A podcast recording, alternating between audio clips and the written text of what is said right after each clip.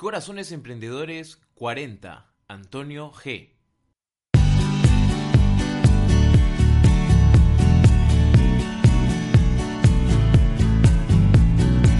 Bienvenidos a Corazones Emprendedores, tu ventana hacia el mundo del emprendimiento digital en habla hispana. Si piensas en emprender o ya lo estás haciendo, de lunes a viernes recárgate de energía con las historias humanas de emprendedores que en algún momento estuvieron donde estás tú. Inspírate con las vivencias y aprendizajes personales de corazones exitosos que con esfuerzo y coraje lograron alcanzar un sueño como el tuyo. Buenos días, muy buenas tardes, muy buenas noches queridos oyentes, no importa la hora, es hora de Corazones Emprendedores, historias humanas para inspirarte a emprender en habla hispana. Y el día de hoy, si ya escucharon, pues quién es el entrevistado, pues sabrán que estamos haciendo una entrevista con un emprendedor que para viajando siempre está de aquí para allá. De hecho, se sorprenderán saber dónde está grabando el día de hoy y a qué hora estamos grabando esta entrevista. Pues, y estoy hablando de Antonio G. Y bueno, pues presentarme como siempre, yo soy Joe Bernard y estoy muy emocionado por tener esta entrevista que estaba prevista para los inicios del lanzamiento de Corazón Emprendedores, pero recién ahora hemos podido darnos cuadrar todos los tiempos para empezar a grabar. Así que, como siempre, las notas del programa las podrás encontrar en corazonesemprendedores.com barra notas y en el número del episodio de este programa. Hoy tengo el placer de tener como invitado a Antonio G. Y Antonio pues es nómada digital y el creador de inteligenciaviajera.com y el podcast Vivir Viajando. Y si ya llevas un tiempo en internet, seguro que ya lo conoces. Desde que lanzó su blog en febrero del 2015 no ha parado de crecer, facturando 23 500 euros el primer año de su proyecto y triplicando ingresos el segundo, logrando así un sueño en el proceso, que es vivir viajando sin fecha de retorno. Hola Antonio, bienvenido al programa. Muy buena, Joe. Oye, con esta pedazo de presentación creo que ha sido de las mejores que me han hecho, ¿eh? Uy, mil gracias. Es que está, como te digo, esta entrevista está ahí planificada y me pone muy contento pues saberla pues eh, estar acá hablando y cuéntanos dónde estás ahora, que es un, es un vacilón y, y ya ahí retomamos.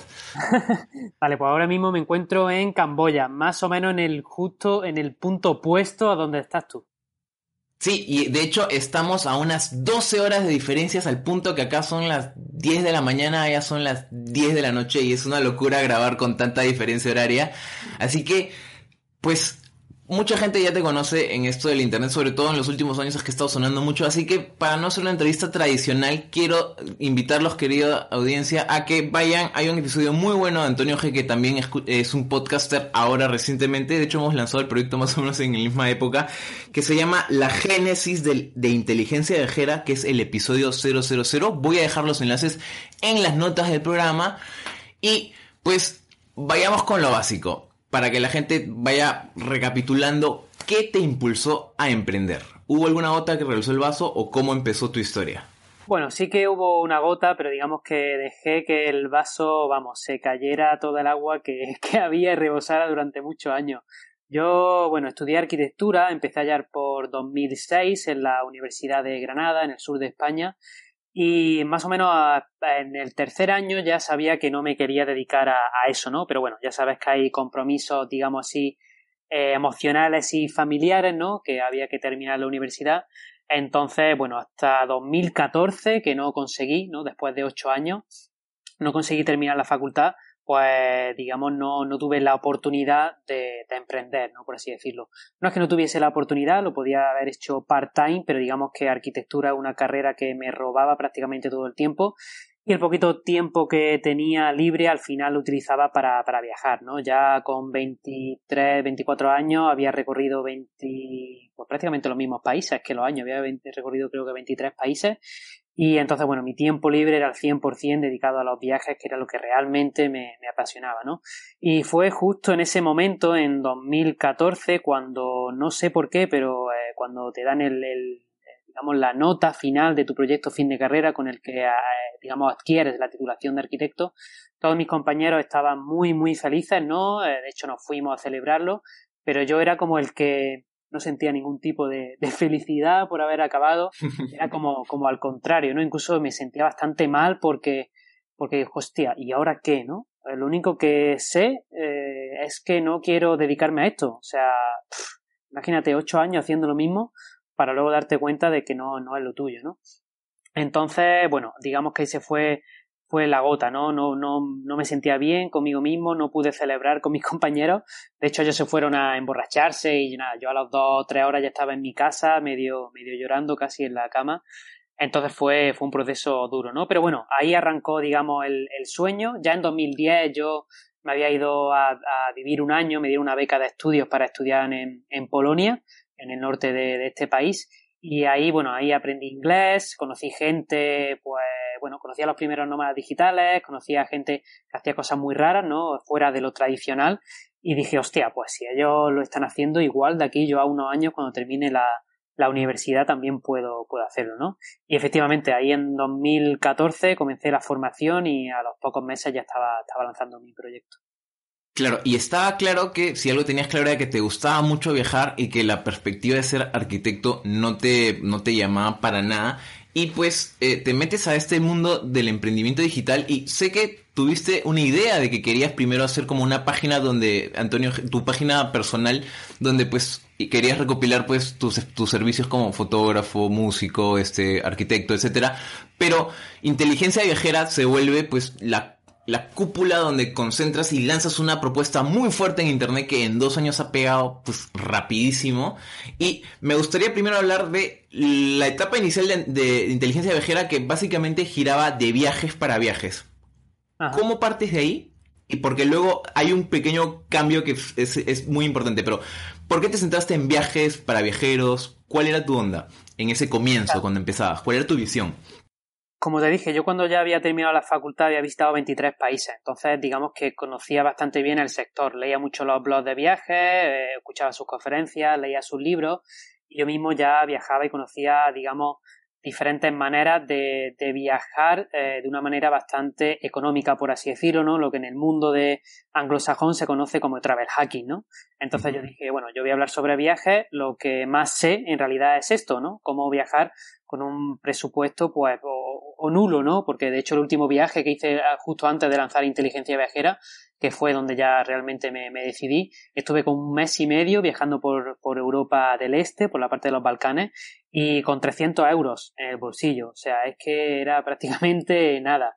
Entonces ahí dije, oye, mira, eh, esto se me da bien, me lo paso bien, aprendo muchísimo eh, y lo voy a contar. Entonces, digamos que comencé por ahí, ¿no? Como bien has dicho, hay otro proyecto, de hecho está todavía funcionando, se llama Antonio G romero.com y efectivamente lancé un portfolio con mis trabajos de arquitectura, fotografía y tal.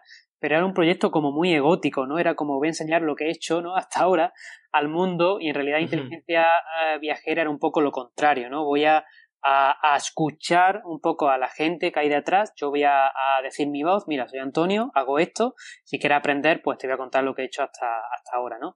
Que básicamente era viajar por veintitantos países sin, sin un duro, ¿no? O sin un euro. Y a partir de ahí se creó una, una comunidad. Y efectivamente, como bien has dicho, también eh, escuchándola, fuimos evolucionando juntos, mi comunidad y yo, hasta que llegó más o menos a partir de los cinco, a los cinco, cuatro meses, creo cuatro meses y medio antes de los cinco, ahí lancé mi primera, mi primera encuesta, un sondeo, que en realidad era un estudio, digamos, de, mercado muy segmentado, ¿no? A mi, 800 suscriptores, 800 y pico tenía, y ahí me di cuenta de que, bueno, las necesidades que yo estaba atacando en mi proyecto realmente no eran las, los problemas número uno que tenía mi, mi audiencia, ¿no? Al final, como yo contaba un poquito mi, mi emprendimiento online también, pues publicaba mis informes, los, los artículos, las visitas que tenía, si ganaba algo, algún dinero, pues a la gente le gustó esto, esa parte más pública ¿no? de, mi desarrollo personal y profesional, por así decirlo, y la gente me pidió más, ¿no? Me, pidió tanto que dijeron que, oye, yo quiero hacer lo que tú, quiero también ser blogger, quiero que me cuentes cómo ganar dinero online, porque al final, digamos, para convertirte en, en un nómada digital, pues eh, tener la oportunidad de trabajar en remoto con un negocio propio es lo mejor que puedes hacer si realmente quieres conocer pues todo el mundo, ¿no? Como yo. Claro, y eso fue pues un, una de las transformaciones muy importantes de inteligencia viajera, como dices, tú partiste pues de, de travel hacking, eh, cosas básicas que tú ya dominabas bastante bien, que para algunas no era obvio, pero escuchaste esta necesidad de tu audiencia que era pues esto de cómo monetizar, cómo vivir viajando y, lances re, o sea, enfocas ahora inteligencia viajera hacia una parte un poco más pues empresarial para viajes y cubres una necesidad que no estaba en, o sea, no había en español. Entonces, me gustaría preguntarte, en aquellas épocas, tú logras monetizar el, blog muy, muy rápido, si mal recuerdo, antes de los seis meses. dos, dos preguntas. ¿A qué se debió tanta rapidez y cómo sorteabas los miedos que naturalmente eh, aparecen en el proceso? Pues a la primera pregunta fue a raíz de la encuesta, ¿vale? Yo al principio vendía un, par de servicios, tenía un, servicio de consultoría de viajes y un servicio de, planificación, ¿no? Eh, por un lado resolvía las dudas y por otro lado digamos que quería planificar los viajes de otro porque yo lo hacía bastante rápido y ya tenía bastante experiencia, ¿no? Eh, ¿Sabes cuántos se vendieron en total los primeros seis meses? Muy pocos, creo, no sé, o no. Ninguno, cero, ¿vale? Porque efectivamente estaba, oh. intentando, estaba intentando vender algo que no me habían pedido, ¿no? Y este es un error que comete muchísima gente, ¿no? intentar vender lo que ellos quieren y no lo que realmente la audiencia necesita, ¿no? Y a, raíz de, la, de esa encuesta me di eh, cuenta, ¿no? Que realmente la gente lo que quería era era construir su propio negocio digital, ¿no? Entonces dije, claro, eh, si yo ya llevo ganando por afiliación, sobre todo, yo, yo empecé ganando dinero con Amazon, con Skyscanner, eh, con Booking, ¿no? Con estas cosas más de los viajes como, como afiliado, ¿no? Eh, digo, ¿por qué no les cuento cómo, cómo, cómo, yo gané mi primer euro online y cómo ellos pueden hacer lo mismo, ¿no? De ahí saqué el curso de, reseñas y bueno, a partir de ese, eh, creo que eso lo saqué en el quinto, casi con seis meses, un poquito antes del proyecto y eso fue como el boom, ¿no? A partir de ahí me empezaron, bueno, vendía todos los días un montón de cursos y recuerdo que, me acostaba por la noche, eh, cerraba el email, lo primero que hacía era levantarme, era abrir el email y veía tres emails de, de PayPal, ¿no? Que se habían vendido tres cursos y digo, hostia, coño, que, funciona esto de verdad, ¿no? Entonces ahí empecé a conocer eso que decían del ingreso pasivo y esas cosas raras, ¿no? Y realmente ahí me, me, me convencí, ¿no? Entonces fíjate que mi principal miedo era este, ¿no? Era, hostia, realmente estoy haciendo algo que no sabía si iba a funcionar, ¿no? Invertí mucho dinero, invertí un montón de tiempo los primeros meses. Ya sabes que al principio esto se hace como sin ánimo de lucro, ¿no? Por así decirlo, por pura filantropía, ¿no? Con, con tu comunidad y con todos los lectores, pero al fin y al cabo nosotros queremos, queremos vivir de esto. Y, y, fue, fue, digamos, ese, ese miedo, tampoco era miedo, ¿no? Yo iba muy convencido, tenía el objetivo muy claro de que yo, mi sueño era dar la vuelta al mundo y que en un año lo tenía que conseguir, tenía que ganar como mínimo mil euros al mes con, con inteligencia viajera y a partir de ahí yo me iba a dar la vuelta al mundo, que era mi sueño que llevaba retrasando pues casi desde que me fui a Polonia, ¿no? Desde 2010 y, y lo tenía que conseguir fuera como si era, ¿no?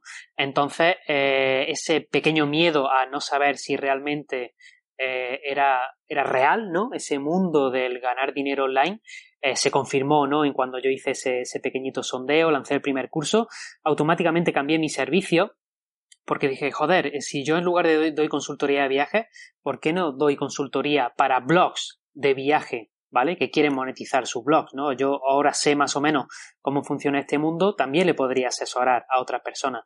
Igual, ¿no? Empezaron la, hice como un, regalé cinco para conseguir testimonios, para yo probarme, a ver si realmente sabía hacerlo y bueno, la gente quedó contenta, a partir de ahí el, sexto empecé a vender y, y, muy bien, todos los meses se veían dos o tres auditorías, de hecho hoy día las sigo vendiendo, no solo para blogs de viajes, digamos que ya eh, mi nicho se ha ampliado ¿no? a esto de los nómadas digitales y ahora pues la verdad que, que, tengo más demanda prácticamente de los servicios que, que, puedo, que puedo cubrir. Y algo muy interesante es cómo evoluciona pues tu propuesta de monetización, que es tú siempre lo partiste desde la esencia de este soy yo y voy a ir, no sé si no es documentando, sino como que voy a ir demostrando lo que estoy haciendo, como dices, empezaste con afiliados y tus cursos, lo, bueno, los infoproductos que creas a, la parte de los servicios es, también reflejan esto. Por ejemplo, cuando lanzas este curso de, de guest posting, eh, de entrevistas, este, y de anuncios y cada uno refleja una etapa en la que tú has pues creado una nueva, un nuevo entendimiento de una forma que podría ayudar a tu audiencia a monetizar un blog pues de la audiencia básica como era lo de viajes. Me gustaría preguntarte, eh, cómo evoluciona, o sea, estamos hablando porque ya para transicionar un poco hacia lo que se viene con miras a futuro, me gustaría que hagas un macro síntesis de cómo evolucionó tu propuesta de monetización en esto del blog, porque hay algo que se viene que es muy fuerte y hacia ahí nos estamos dirigiendo. bueno, pues tú lo has dicho, ¿no? Al final la, esencia de, mi proyecto ha sido escuchar y hacer y satisfacer la demanda de los, de los los lectores, ¿no? Entonces, como te dije, al igual que saqué el curso de reseñas cuando la gente me pidió que también ellos querían ganar dinero online, se sacó el curso de las reseñas, ¿no? El problema que hay cuando, digamos, tú comienzas a hacer reseñas, trabajar en marketing de afiliación, que si no tiene muchas visitas, eh, tampoco va a tener muchas conversiones y por tanto no va a tener muchas ventas como afiliado, ¿no? Para realmente ganar un buen dinero como, como afiliado, obviamente dependiendo del producto que estés vendiendo y del precio que tenga este, eh, se pueden hacer muchas cosas para aumentar ventas y conversiones, pero generalmente eh, digamos, necesita muchas visitas para poder vivir de la afiliación, por así decirlo, ¿no? Entonces dije, claro, si yo eh, a partir de abril comencé una estrategia de guest posting y en tres meses pasé de 300 visitas a más de 1000 visitas, ¿por qué no les cuento esto? Y de ahí justo salió el segundo curso que se llamaba Triplica tus visitas, ¿no? Y ahí contaba como con una estrategia de posting, de networking, de creación de, relación genuina, ¿no? Cómo puedes conseguir eh, contactar con personas que llevan bastante más tiempo que tú, que tienen comunidades más grandes que tú, consiguiendo publicar artículos de mucha calidad, ¿no? En esos, en esos blogs, en esas comunidades, tú puedes derivar muchísimo tráfico hacia el tuyo propio, ¿no? Por lo cuanto tu comunidad también va creciendo. Y efectivamente, se triplica tu visita y una, una, una, acogida muy, muy buena, ¿no? Eh, yo desde el principio también me dedicaba a hacer entrevistas, ¿no? Y cada vez la gente como que me, me preguntaba más y cómo hacer la entrevista y cómo buscar a la persona y claro, cómo le voy a escribir yo a ese a esa persona que lleva tantos años, seguro que me dice que no, ¿cómo lo haces tú? Eh, claro, yo imagínate que cuando comencé en inteligencia viajera en 2015, yo le hice, eh, las tres primeras entrevistas fueron a los tres grandes referentes del mundo de, de los viajes, ¿no? Entonces era como, hostia, si yo que realmente tenía un proyecto súper nuevo, he sido capaz de conseguir que esa gente mucho más experimentada que yo, que le han hecho 8.000 entrevistas ya, he conseguido entrevistarlos, que se lo pasaran bien en la entrevista y luego incluso de virtualizar a esas personas, eh, ¿por qué no cuento cómo, cómo, lo hago, no? Pero fíjate qué raro, ¿no? Un curso sobre entrevista, pero bueno, busqué, como siempre, en, en habla inglesa, siempre hay que hacer ese, ese, proceso de researching, a ver qué hay por allí, y ahí encontré un americano que vendía un curso de entrevista, y digo, hostia, entonces igual sí que no era tan loca, ¿no? Esa idea de hacer un curso de entrevista. Yo compré su curso, compré también un curso de podcasting de, de Lee Dumas, y con todo lo que yo había aprendido con mi propia experiencia y con todo lo que estaba aprendiendo con estos nuevos, nuevos cursos, eh, como te digo, de tanto de Jolly Dumas como de, eh, de David Seidman Garland, que se llamaba el otro, el otro chico, eh, pues yo creé pues ese nuevo curso, creé entrevistas memorables y de nuevo pues hice, hice dos lanzamientos y se vendieron pues 78, 79 cursos, ¿no? Con lo cual también fue, fue muy bueno, ¿no? Entonces fíjate que a, a, poquito a poquito pues le voy dando lo que las personas quieren. Luego evolucionó el proyecto, sobre todo este año, a procesos más de uno a uno, a procesos más de mentoría. ¿Por qué? Porque me di cuenta que cuando nosotros los, los bloggers o los que tenemos negocios online nos dedicamos a hacer infoproductos, esto está muy bien, ¿no? Eh, sobre todo para nosotros, para generar un poquito ingresos recurrentes, ¿no? pero realmente eh, si quieres cambiarle la vida a la persona y conseguir resultados con alguien, necesita hacer un proceso mucho más personalizado, ¿no? Porque al final cada persona y cada proyecto es un mundo, ¿no? Y eso me di cuenta porque yo tenía mis propios procesos de, mentoría, ¿no? Otra barrera mental que, que me acuerdo que yo, eh, que yo me saqué en, en septiembre de 2015, fíjate, no llevaba ni un año con el proyecto, eh, lancé un proceso de mentoría. Yo era alumno de un proceso de mentoría y dije, oh, ¿por qué yo no saco el, mío propio y cuento también lo que, estoy aprendiendo, ¿no? Y, y, no lo lancé para venderlo, porque era un producto caro, ¿no? Lancé un mentoring de tres meses a 1.500 euros y dije, bueno, nadie me va a comprar, ¿no? Casi no tengo comunidad, llevo menos de un año en esto, eh, no creo que nadie me compre. Eh, simplemente lo lancé como para posicionarme ya en el mercado ¿no? del mundo de esto de, los, de los viajeros, de los nómadas digitales, ¿no? Eh, para tener un producto caro de, de, referencia, aunque no me comprara nadie, ¿no? Pero digamos que ya la gente se, se, fijaba en lo que, lo que hacía. Y saqué tres plazas y se vendieron las tres, que es un poquito la, la paradoja de esto, ¿no? Eh, nada mejor como que vencer el miedo que hacer eso que realmente te da miedo y a ver qué pasa. Y lo que pasó fue que salió realmente genial, ¿no?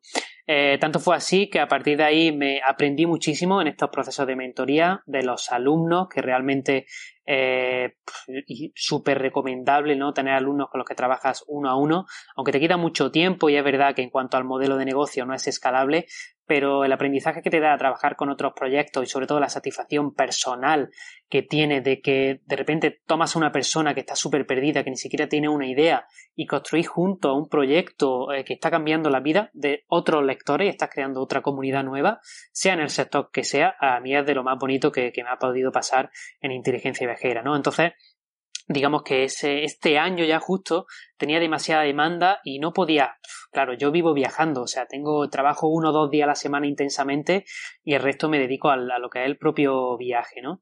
Entonces era muy difícil llevar mi proyecto y aparte el de tres más, ¿no? Imagínate.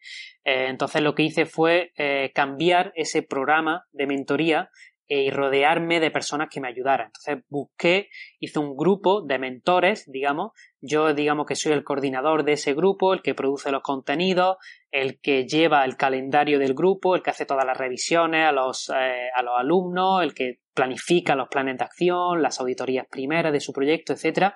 Y digamos que luego los tutores le van dando soporte y seguimiento eh, mes a mes, ¿no? Semana a semana, por así decirlo.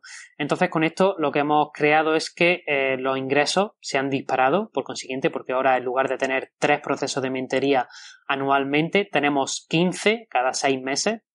Con lo cual, imagínate, hemos multiplicado por 10 los ingresos y también por 10 a las personas que realmente podemos ayudar individualmente, ¿no? Que es mucho más productivo. Y para mí es mucho más satisfactorio, ¿no? Esto de, conseguir resultados con, la, con las personas que están detrás de, tu proyecto.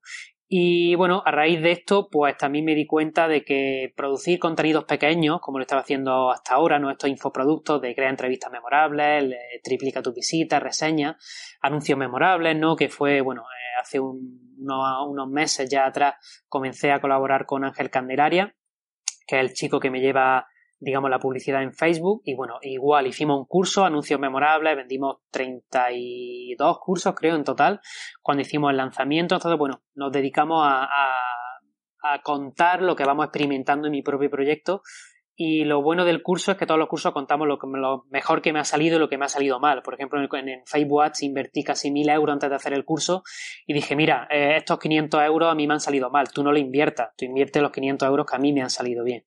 Entonces también contar esas experiencias personales que tú mismo has vivido es muy, muy útil para los alumnos en, los, en los cursos, ¿no?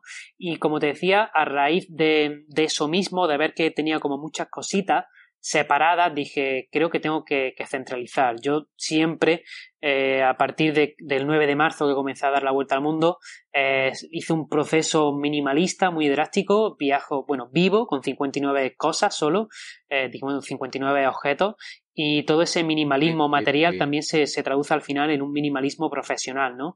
Intento eh, tener las mínimas cosas posibles, digamos, optimizar el máximo tiempo posible, no trabajar con demasiadas herramientas online, digamos, hacerlo todo como muy, eh, bueno, algunos de mi equipo me dicen que soy como muy, muy nazi muchas veces porque digo, no, mira, he visto esta herramienta y digo, no, ya tenemos una, funciona bien, se pueden hacer dos o tres cosas con esa herramienta, no quiero más, ¿vale? Con eso me sobra y me basta, me da igual que esté de moda, que se pueda probar, bueno, ya veremos, ¿no? Ahora mismo no, no es tiempo. Entonces, a raíz de eso también estoy sufriendo ahora mismo un proceso de, renovación de todo el proyecto y, va a salir esa nueva, nueva escuela, la escuela digital.com, en la que digamos que vamos a hacer una formación mucho más integral en lugar de hacer una formación, digamos, segmentada.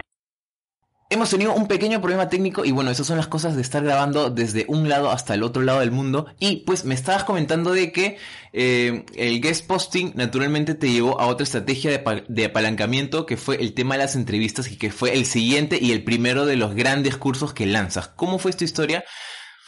Claro, pues fíjate que a raíz de, bueno, seguir un poquito la misma estrategia de ir probando cosas y contar un poquito lo que, lo que iba haciendo, eh, llegó el momento en que cada vez recibía más emails de gente preguntándome por las entrevistas, ¿no? Eh, en ese momento creo que yo ya había grabado casi, casi 35, 36 entrevistas por ahí, ¿no? Entonces, bueno, yo lancé el programa de entrevistas nada más como lanzar el, proyecto Inteligencia Viajera por allí por, por marzo, eh, por febrero ya hice la primera entrevista de 2015, ¿no?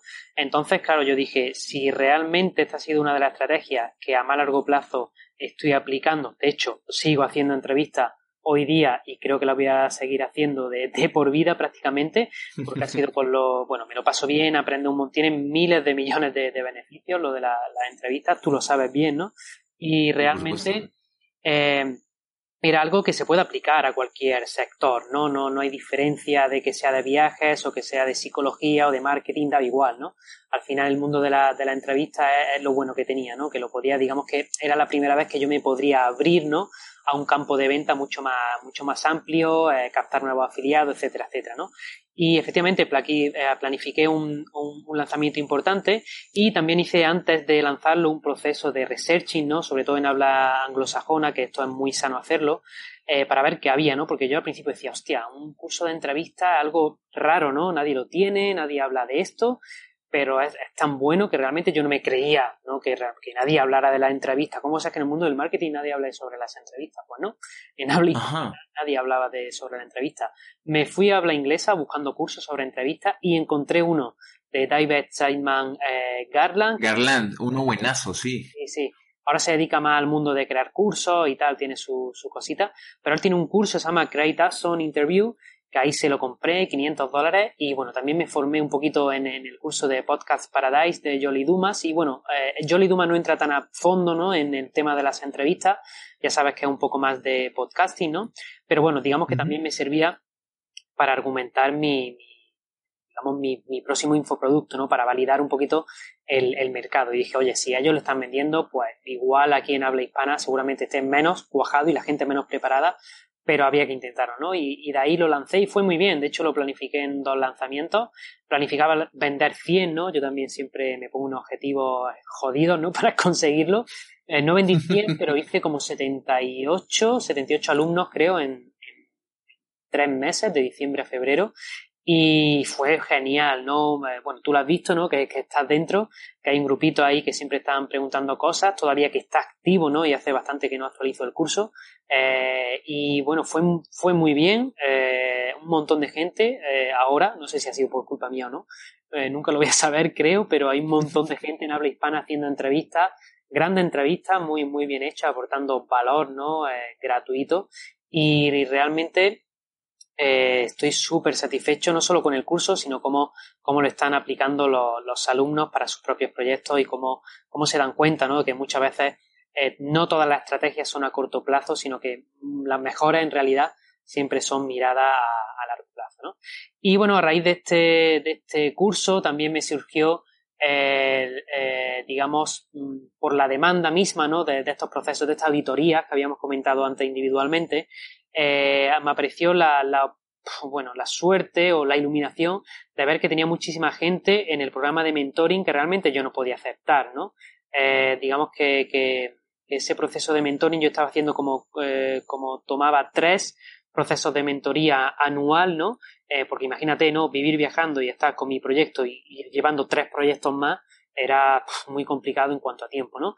realmente me gustaba muchísimo porque eran los alumnos que realmente conseguían resultados, los que estaban conmigo en el mentoring, lo que estaba detrás de ellos mes a mes, al final ellos eran los casos reales de éxito y los que conseguían vivir de sus proyectos, ¿no? Es muy complicado eh, en el mundo online hacer un infoproducto que, que consiga un montón de, de tasa de éxito, incluso que, que las personas que lo están haciendo terminen el curso y no que lo terminen ni siquiera, sino que lo apliquen, no que lo vean, ¿no? sino que en el curso de entrevistas planifiquen las entrevistas, que se tiren seis meses un año haciendo entrevistas, eh, que en el curso de guest posting, ¿no? Que, que, hagan toda la semana un guest post. Es muy, muy complicado conseguir un alumno eh, haga eso si no estás pendiente, ¿no? Prácticamente toda la semana y todos los meses detrás de él, ¿no? Entonces el soporte fundamental que en el mundo online, eh, pues muy, muy complicado, ¿no? Sobre todo en el tema de, de infoproductos. Fíjate yo dando soporte por email y por Facebook a 100 o 155 personas, creo que ya en el curso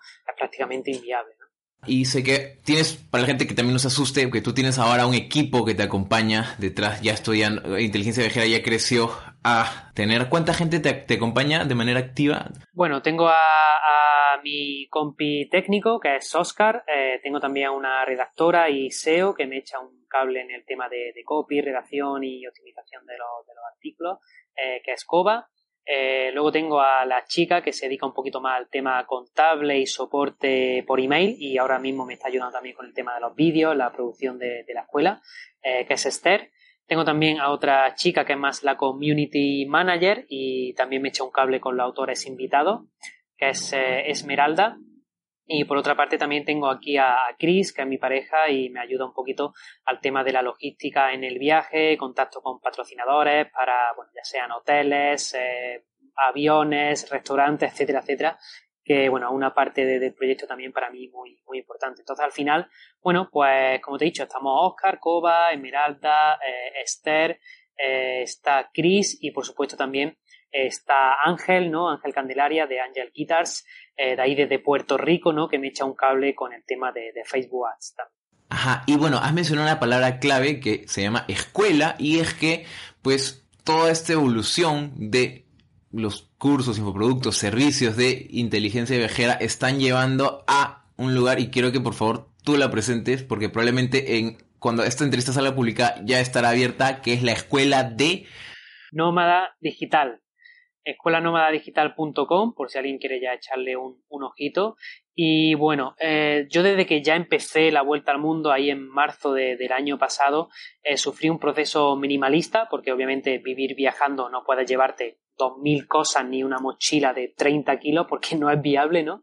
Eh, y entonces, bueno, digamos que yo ahora vivo con 59 cosas, 59 objetos solo en la mochila y a partir de ahí hice un proceso minimalista que no he, no he dejado solo eh, de hacerlo en el campo material, por así decirlo, sino que estoy también sufriendo un proceso minimalismo en el campo profesional. Entonces, para mí era muy importante eh, dejar de hacer como mini infoproductos que, que solventaran eh, cositas muy puntuales, que está muy bien, como te digo, ¿no? Para empezar son muy útiles, pero ya ha llegado el punto en que creo que hay que hacer un proyecto mucho más ambicioso y dar una formación eh, integral y a largo plazo que realmente suponga un antes y un después para la gente que, está entrando, ¿no? Entonces, a partir de ahí decidí, eh, pues eso, ahora lanzar esta escuela. Eh, digamos que voy a descatalogar todos mis cursos y todos van a estar alojados y reformados en una nueva versión mucho más didáctica y práctica, ¿no? Dentro de, de, esta escuela. Y al final lo que vamos a hacer es dar formación para, para nómadas digitales. Eh, esto sí que no hay en habla inglesa, ya lo he buscado. Hay cosas por ahí parecidas, algunos foros y tal, eh, pero esto es mucho más ambicioso eh, y no sé cómo, cómo, va a funcionar. Yo espero que, es genial, pero bueno, digamos que es una, una, un pivotaje del proyecto, creo que es el más arriesgado que estoy haciendo, pero realmente confío en que mi propósito al final no es el, el dinero y el que el proyecto crezca, sino que la gente consiga eh, resultados y bueno, se deje de excusa y realmente consiga el sueño de, trabajar desde casa o trabajar en remoto o convertirse en nómada digital si quiere vivir viajando y para eso nace, nace la escuela, ¿no? Entonces lo que nos vamos a dedicar ahora va a ser en dar formación práctica en los conocidos empleos emergentes, que tampoco mucha gente ¿no? no, sabe lo que es, ¿no? Quiero meter un dato muy interesante porque tú me pasaste unas estadísticas que son muy interesantes, entonces quiero preguntarte por qué crear esta escuela. Claro a raíz de, la escuela, porque yo no, sabía ni siquiera cuál era el, siguiente paso, ¿no? Entonces, digamos que, como siempre, eh, ahora, digamos que entre verano y diciembre, cuando termina el año, hago como dos procesos de análisis de todas las encuestas que nos van llegando. Yo tengo ya las encuestas automatizadas y en este momento tenía como 1800 preguntas atrasadas y dije, guau, tengo que comenzar a analizar ahora porque si no, no me va a dar tiempo, ¿no? Yo todos los, digamos que todos los años hago ese proceso de, reflexión eh, y de pivotaje del proyecto si lo necesito yo personalmente o el proyecto profesionalmente porque, digamos, los lectores estén demandando otra cosa, ¿no? Entonces eh, me di cuenta de que la gran mayoría de las personas no estaban satisfechas con ese empleo que tenían eh, o realmente estaban mal eh, económicamente, hablando del punto de que estaban trabajando por ocho horas al día por unos sueldos que ni siquiera podían pagar el alojamiento, la comida de su familia, ¿no? Entonces eran, cada vez recibo más email de, de situaciones muy dramáticas eh, que, creo que se pueden resolver y la mayoría de la gente que está viviendo como, como en, otro mundo, ¿no? Entonces, como te dije, me propuse hacer un informe, eh, un informe sobre el nuevo paradigma laboral, sobre la era, el cambio de era, que ahora mismo, bueno, estamos en la, era de la, de la información, eh, la destrucción del empleo por parte de las automatizaciones, de las máquinas, de los robots, y por otro lado también dar esa, esa parte más positiva de la parte de los empleos emergentes, de la creación del trabajo, las nuevas tecnologías, el propósito, ¿no? Entonces, eso me llevó a extraer datos científicos, porque todos están apoyados por estudios estadísticos, en el que el 87% de las personas de todo el mundo, o sea, personas, digamos que eh, son población activa, o sea, que pueden trabajar, ¿no? Están, son mayores de 18 años y pueden acceder a un puesto de trabajo, el 87% son infelices con su trabajo. Si tú lo piensas, si hoy día estamos 7.000 millones de personas, 7.000 y pico, hostia, es muchísimas personas que realmente eh, están mal, ¿no? Y al final el empleo, si lo piensas, es un tercio de tu vida en, en, tiempo, si lo medimos, ¿no? Entonces no me puedo creer cómo tantísimas personas del mundo realmente no hacen prácticamente nada por entender el porqué de situación y por cambiarla, ¿no? Pero eh, me fui a la, a la, otra parte a buscar ese 13% de personas que eran felices con su trabajo, que le iba bien profesionalmente y a la vez personalmente, dónde estaban, ¿no? Y me di cuenta de que eh, a lo que yo me dedicaba, que al final era un poquito el, el emprendimiento, el trabajo online, la parte freelance, la parte de los nómadas digitales, ahí ese es el sector que más está creciendo. Por ejemplo, en Estados Unidos, actualmente, en 2016 se cerraron las encuestas, bueno, en enero de 2017 se cerraron las de 2016, actualmente hay 55 millones de freelance que trabajan desde casa o trabajan en remoto. O sea que el 35% de la población activa de Estados Unidos ya está convirtiéndose en nómada digital. Y ahí este 66% de todos ellos, de esos 55 millones, el 66% de ellos habían ganado más que el año anterior. O sea que económicamente, año tras año, la gran mayoría de nuevo, va hacia mejorar su calidad de vida, ¿no? Y luego otro estudio, encima de todo, me confirmaba esto de los nómadas digitales, ¿no?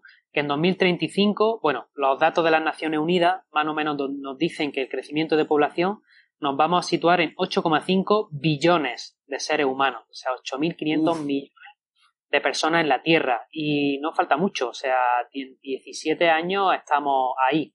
Eh, fíjate que eh, de esos 8,5 billones, uno, vamos a ser nómadas digitales. Esto es lo que nos están diciendo todos los datos, ¿no? Apoyado obviamente eh, por las nuevas tecnologías, por el, abaratamiento de los costes de los, eh, de los aviones, el incremento en la velocidad de Internet, etcétera, etcétera. Hoy yo día estoy en un país considerado del tercer mundo como es Camboya, pero estamos haciendo una entrevista online y antes he hecho una, una videoentrevista. Esto hace cinco años era impensable y he estado trabajando en países como Nepal o India con realmente una infraestructura muy, muy, muy decadente y todo el mundo tiene internet, todo el mundo tiene un teléfono, todo el mundo tiene un ordenador en casa. ¿Vale? Entonces es el mundo al que nos dirigimos. Digamos que ese estudio me lleva a, decir que, oye, eh, me tengo que dedicar a convertir la máxima parte de esa 87% en ese 13%, a ver si aunque sea lo equiparamos, ¿no? Y obviamente, eh, eh, digamos que el apoyo que tiene esto es porque eh, realmente las personas, digamos que la mente de las personas, incluso la mía, en muchas cosas está preparada para una era que ya no existe y era la era industrial, que ahora mismo en países como el que yo estoy, en Camboya, están todavía en la era industrial, pero digamos que son países que ahora mismo están haciendo esa revolución digital, pero que nosotros, por ejemplo en España, o en muchos países de Sudamérica y de Centroamérica, eh, esa, esa, cosa ya pasó hace bastante años y todavía seguimos pensando y trabajando de la misma manera en la que lo hacíamos en el siglo XX o en el, siglo XIX en muchos de los casos, que es mucho peor, ¿no? Y realmente eh, tenemos que ser conscientes de que estamos ante la tercera revolución industrial o, o la industria 4.0, como lo llaman algunos, y eso implica muchas cosas. Implica que si tu trabajo antes era físico y hoy día lo puede hacer una máquina, te va a quedar sin trabajo. O una persona en un país desarrollado como, como, Camboya o India van a hacer tu trabajo a la mitad de precio o mucho menos. Si tu, si tu empleo también tiene un, alto componente de pensamiento racional, que no sea creativo, eh, también vas a ser reemplazado por un robot, ¿vale? Y eso lo contaba muy, muy bien Moravec, ¿no? Hace ya bastantes años. Y también eh, la mayoría de los empleos que conocemos hoy día eh, van a dejar de existir, por lo menos tal y como los conocemos, ¿no? Por la, misma implicación de las nuevas tecnologías, ¿no? Y fíjate que en una lista de, Business Insider, y esto también creo que salió publicado en Forbes, que eh, mucho, creo que entre los 100 empleos mejores pagados del mundo, la mitad no existía hace 10 años. Claro, como eh, jefe programador de User Experience, hay un montón de cosas y me parece interesantísimo, pues, la apuesta que estás tomando eh, con inteligencia viajera y ya bueno con la escuela de nómadas digitales que pues viéndolo en retrospectiva es como que pues poco a poco ha sido yendo, yendo, yendo a que esta idea germine y sé que estás a puertas de el lanzamiento, no sé si ya tienes preparado un training ahora o algo que quieras compartir. Sí, justo vamos a hacer un, training para las personas que quieran saber un poquito qué es esto de los empleos emergentes, de la industria 4.0, el nomadismo digital, cómo se puede trabajar desde tu casa, eh, cómo se puede vivir viajando también. Eh, pues vamos a hacer un training para contarlo. Creo que el training durará aproximadamente de una semana más o menos. No sé, no sé exactamente eh, cuánto lo vamos a hacer, dependerá un poquito del feedback que vayamos teniendo. Y digamos que luego las puertas de la escuela eh, lo más seguro que la abramos pues a partir del día 5 aproximadamente. Todavía las fechas no, no están cerradas, como te digo, estamos trabajando en ello, pero bueno, quien quiera que vaya a escuelanomadigital.com, ahí tendremos una lista habilitada de quien quiera puede dejar el email y nosotros obviamente lo, vamos a avisar. También todo el mundo que esté en inteligencia viajera en la, en la lista por las redes sociales avisaremos por allí porque bueno, vamos a lanzar con plaza limitada, eso sí, porque bueno, digamos que queremos tener una primera experiencia eh, más íntima con los, con los primeros alumnos, entonces vamos a lanzar 50 eh, plazas, creo, y digamos que a partir de ahí lo que vamos a hacer es trabajar en mejorar la escuela, en mejorar todos los procesos que tenemos eh, dentro, porque tenemos muchas cosas. Tenemos una primera sección que va más sobre análisis de cómo entra esa, esa persona, qué es lo que ha hecho, o sea, análisis de pasado, presente y hacia, dónde se quiere dirigir. Entonces vamos a trabajar un poquito lo que sería el propósito, eh, trazar una hoja de ruta profesional si realmente quiere pivotar hacia un nuevo empleo emergente, como, como te he dicho antes, o si realmente puede reconvertir un poquito ese empleo tradicional en aplicando las nuevas tecnologías en algo mucho mejor, ¿no? Eh, luego va a haber una sección que es de talleres, una serie de workshops en los que vamos a, hacer pues cosas muy puntuales en esos empleos, ¿no? Pues entonces vamos, tenemos talleres de programación de aplicaciones móviles, de experiencia de usuario, de diseño web, de, desarrollo, eh, de, digamos, pues hay de, diseño también de, identidad digital, eh, de videodocumentales, ¿no? También partes relacionadas con, los viajes, por supuesto, de fotografía. Entonces hay un montón de cosas que la gente, digamos, que puede elegir a la carta su profesión, formarse en ella y luego crear, ¿no? Esa ruta eh, profesional, ¿no? En la sección 2, pues, digamos que ofrecemos a la gente que hay tres formas de ser nómada digital, porque esto una, un montón de nómadas digitales dicen, no, estos son pues los tíos veintañeros que beben coco debajo de la playa y trabajan en, eh, eh, con su ordenador, no, ahí en, la piscina o en la playa de turno. Y realmente no es así, ¿no? Hay muchos nómadas digitales que realmente están haciendo otras cosas, ¿no? Por ejemplo, el otro día vi una, un vídeo en YouTube de una chica que tiene, bueno, chica, tiene 60 años, la mujer ya, que vive en Bali y creo que está haciendo cosas de meditación o no sé qué, ¿no? Ella tiene su, ella es nómada digital y fíjate que no, que, eh, que no, ni es joven, eh, sí que vive cerquita de la playa, pero digamos que no se dedica a trabajar en la playa, sino que hace como retiros de meditación y tal. Entonces hay que tener en cuenta esto también, ¿no? Que los nómadas digitales no todos son emprendedores, no todos vivimos viajando, no todos estamos dando la vuelta al mundo, ¿no? Y en esa sección en la que cuento, oye, hay tres tipos de nómadas digitales. Están los nómadas digitales que no quieren emprender y buscan un trabajo de, por cuenta ajena. Y muchas personas no son conscientes que hoy día eh, el outsourcing, la, la empresa, sobre todo las grandes empresas, se dedican a esto y el 30 hasta el 50% de la empresa están contratando gente que trabaja en remoto, o sea que no tiene que estar yendo a la oficina, sino que puede desempeñar el trabajo en tu casa. Entonces tenemos un curso para enseñar cómo encontrar esas empresas, cómo hacerle una propuesta de valor para que te contraten, cómo enfrentarte a una entrevista de trabajo. Y de verdad que con todo lo que me estás diciendo, o sea, siento que te estás preparando un proyecto que lo tienes bien, bien pensado y que está completísimo. Entonces, claramente se nota pues que tienes como que varios puntos cubiertos y que en el training estoy seguro que la gente lo va a poder eh, pues, disfrutar un montón, aprender un muchísimo y que esta historia sirva también como una, una retrospectiva, una, digamos, una, una historia del internet de mira cómo tu proyecto, o sea, ya ha ido evolucionando tanto y estoy seguro que esta entrevista va a ser de mucho valor para aquellos que también quieren crear un proyecto digital y quiero invitarlos de frente a que pues consuman el training en escuelanómadadigital.com. Y pues ya vamos a ir cerrando la entrevista, Antonio, porque si no nos quedamos hablando una hora más. Eh, me gustaría... me gustaría cerrar pues con el círculo de valor que son cinco preguntas para contestar con el corazón. Y me gustaría empezar preguntándote, después de lo vivido, después de los países que has visitado, después de todo lo que has hecho, ¿por qué definitivamente valió la pena emprender? Eh, pues creo que eh, por ser coherente, simplemente, porque hay igual muchas definiciones de, éxito, eh, pero creo que la más sencilla es que el éxito es ser coherente, o sea, que lo que piensas, lo que sientes y lo que haga sea lo mismo y no sean cosas, cosas diferentes. Solo por eso yo creo que ya merece la pena. ¿Qué te sacó adelante en los momentos más difíciles, cuando aún estabas solo? Creer en mí mismo, eh, no hay otra, otra alternativa, nadie te va a decir realmente qué es lo que tienes que hacer como tú lo sientes y digamos tener ese, esa confianza o por lo menos ese sueño, tener un sueño, si no tienes confianza agárrate a un sueño, agárrate a un propósito fuerte que fundamente todo lo que estés haciendo. Mi propósito era dar la vuelta al mundo, mi sueño de hacía muchísimos años era dar la vuelta al mundo y lo tenía que conseguir como, como fuera y, y por, muy difícil que fuere, por muy mal que lo pasé en muchos momentos, el sueño pues finalmente llega.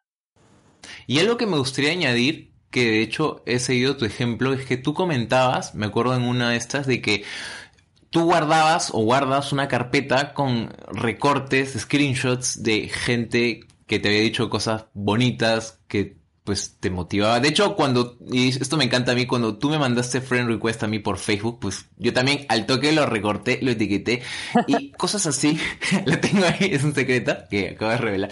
Este, y cosas así, pues, querida audiencia, también ayudan, pues, a sacar adelante en esos momentos de flaqueza, como tu proyecto como que todavía no despega, medio cojea, pero ya hay gente a la que estás ayudando, que te está dando las gracias y pues también eso pues ayuda a seguir adelante. Todo sabe mi equipo que tenemos una carpeta ahí en Dropbox centralizada para todos la vean y también se nutran de las personas, no solo yo, que se llama lectores que me quieren y me dan energía y en todos los momentos bajos siempre le, echo un ojito y sube la moral a, quien sea.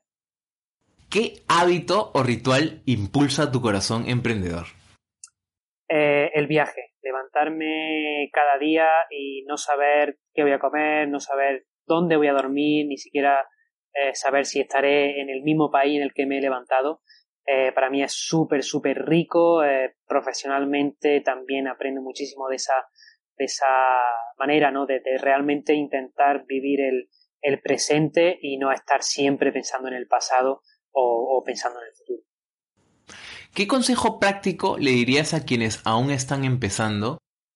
consejo práctico, que lean, que lean mucho, que lean todo lo que puedan y que modelen a las personas que realmente eh, han conseguido lo que ellos quieren, porque emular a, tus ídolos eh, va a ser lo único con lo que te garantiza un mínimo de éxito y luego poquito a poco tú mismo vais pudiendo, digamos, construir tu propia voz. Hay mucha gente que lo intenta hacer al revés, que intenta ser original, que, que está muy bien, yo digo que no, pero realmente nadie va a inventar nada ya, está todo hecho, lo único que puede hacer es aprender de la gente que, sabe hacerlo muy bien, de los profesionales, modelarlo, inspirarte en ellos y poquito a poco ir diferenciándote ¿no? con tu propia personalidad. Claro, y eso fue una parte fundamental de, del empuje que tuviste inicialmente, porque pues tuviste como una etapa de preparación, no sé cuántos meses fueron, fueron cinco, seis, siete, donde te formaste arduo. Desde octubre hasta febrero.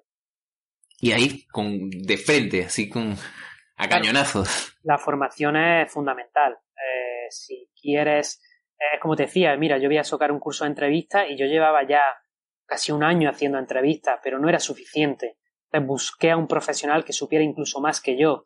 Entonces mi curso iba a ser muchísimo mejor eh, con este con esta formación complementaria, ¿no? Entonces todo lo que haga eh, busca ese profesional que realmente sabe que, sabe qué es lo que tienes que hacer y cómo hacerlo porque lleva mucho más tiempo que tú haciéndolo y aprende de él, aprende de él y, empápate. Obviamente habrá cosas que no te gusten, eh, que tú no vayas a hacer, pero no pasa nada. Coge lo bueno, desecha lo que no empatices con ello y, ya está, no hay más. Y ya para finalizar, ¿qué aprendizaje de vida llevas en el corazón? Eh, hostia, qué pregunta más difícil yo, ¿eh? No sé si te voy a saber. Es la más bonita, porque es como hay algo que late por dentro y pues que te hace sentir contento y ahora que estás parado donde estás parado y miras hacia atrás. Yo creo que tengo que hablar de los viajes porque realmente me han cambiado la vida y todos los mejores momentos, fíjate que también todos los peores momentos, creo que lo he vivido viajando y ser consciente de que hay eh, personas en cualquier mundo que tienen los mismos problemas que tú eh, y también las mismas soluciones muchas veces eh, creo que es lo más bonito que, te puede pasar, ¿no? Y, hablar con ellos, compartir esos momentos.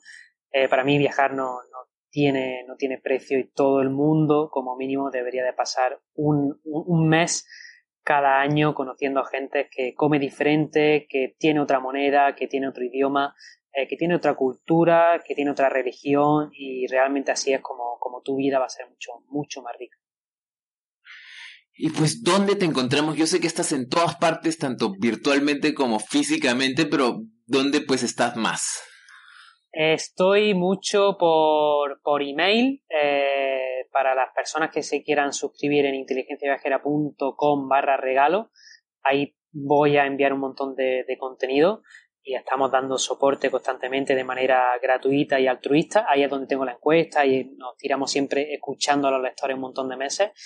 Y bueno, quien quiera un trato algo más personal, pues todos los días o casi todos los días publicamos un vídeo en Instagram. También Inteligencia Viajera nos pueden encontrar por ahí y ahí verán las maravillas que, que descubrimos por Pues ha sido un placer enorme, pues haber hablado contigo, pues Antonio, que hemos hecho una, un resumen de tantas cosas hechas, tanto poder, y estoy seguro que esta entrevista ha, sido, ha salido poderosísima para ti, querido oyente, que se estado escuchando. De hecho, creo que hemos hecho el doble de tiempo de las que normalmente hago, pues que no, no había forma de parar esto, o sea, surgió así y, y ya. Perdóname, yo, pero hablo mucho, tío. No, no, no, está perfecto, hombre, está perfecto. De verdad que el valor que has aportado en esto ha sido genial y como digo, que esto sirva como blueprints para gente pues que vea cómo un proyecto puede ir escalando, escalando, escalando, escalando, escalando y pues hasta llegar, mira dónde estás. Así que, querido oyente, si has llegado hasta aquí y ahora sí lo digo porque esta ha sido larguísima, de verdad realmente hay un corazón emprendedor que late dentro tuyo y está en tus manos sacarlo a relucir. Hoy hemos estado compartiendo con Antonio G y yo como siempre soy Joe Bernard y espero que esta historia emprendedora pues te sirva para nutrirte con tus propios esfuerzos, con tu propio proyecto y pues sacar fuerzas adelante. Así que pues los anuncios parroquiales de final de programa como siempre, si esta entrevista ha aportado valor para ti, por favor compártela en tus redes sociales y si crees que el podcast te está sirviendo, te ayuda, pues no te olvides dejar una reseña en iTunes en corazonesemprendedores.com barra iTunes. O si quieres, mándame un correo personalmente a hola arroba corazonesemprendedores.com para estar en contacto. Ha sido un placer tener a Antonio, tenerte a ti como oyente en el programa y pues nos estamos escuchando hasta la próxima. Un abrazo enorme.